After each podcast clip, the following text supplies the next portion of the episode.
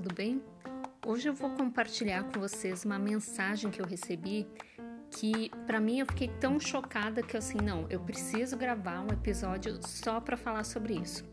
Na mensagem eu vou tentar resumir aqui, a pessoa está montando um curso à distância, está querendo uh, elaborar um conteúdo e a pessoa está querendo fazer alguns vídeos. Sei que a gente já conversou até recentemente sobre a questão de vídeos.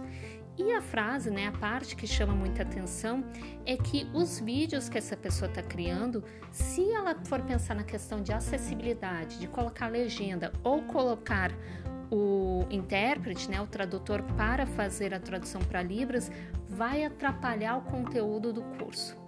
Gente, eu não sei nem por onde começar, porque para mim isso já é assim, eu tô em choque.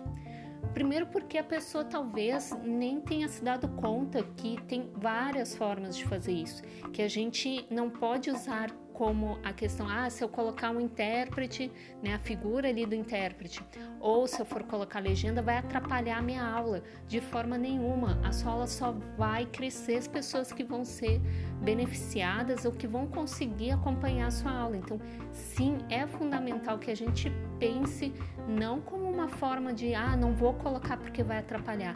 Tem várias formas de fazer bem na verdade, quando eu li essa mensagem, na hora eu pensei assim, poxa, acho que essa pessoa na verdade está faltando é criatividade e pensar como que eu posso colocar as legendas, né, colocar o tradutor de libras sem que atrapalhe a minha aula, né, o conteúdo numa forma visual, na questão da estética.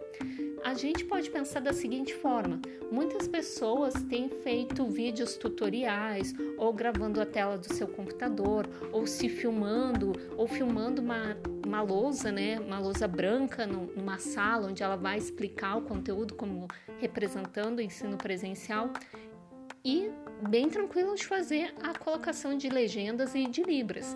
Nesse caso, quando você for gravar o vídeo, pode gravar o vídeo normalmente, sem problema algum, pensando usar a tela inteira, não tem problema. Só que quando a gente for pensar em converter, né, em traduzir esse vídeo para colocar legendas e colocar libras, o que, que vai acontecer com esse vídeo? A gente vai deixar ele um pouquinho menor para que caiba no canto direito o tradutor, né, que vai fazer ali a tradução para libras e embaixo uma área, né, que a gente tem um contraste, né, que não fique também brigando com o conteúdo do, daquele professor, para se colocar as legendas. Se você não está entendendo o que eu estou falando, talvez você, eu vou dar aqui um exemplo, talvez você lembre, né? Eu não sei se você já viu sites, sites não, perdão, programas de TV onde uh, que passam aquelas notícias 24 horas por dia. Então tem esses canais de televisão fechada, até mesmo televisão aberta em algumas cidades, que tem né, a questão do, de noticiário 24 horas.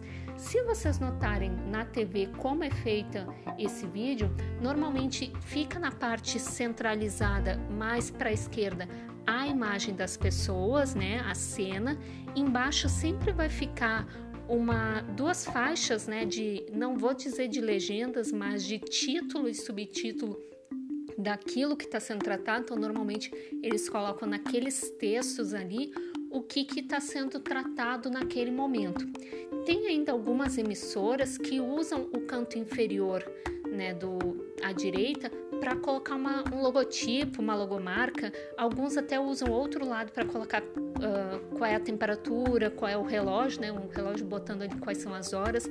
Então, basicamente isso que vai acontecer, digamos, na versão final do seu, do seu vídeo, quando ele for passado, né, para uma edição onde a sua imagem ela vai ficar um pouquinho menor por conta que eu vou ter que ter um espaço para colocar legenda e para colocar o tradutor das libras, né? um intérprete, tradutor que vai fazer esse trabalho de acessibilizar. Ah, mas eu vou achar que vai ficar estranho. Gente, a gente tem que pensar que educação é para todos.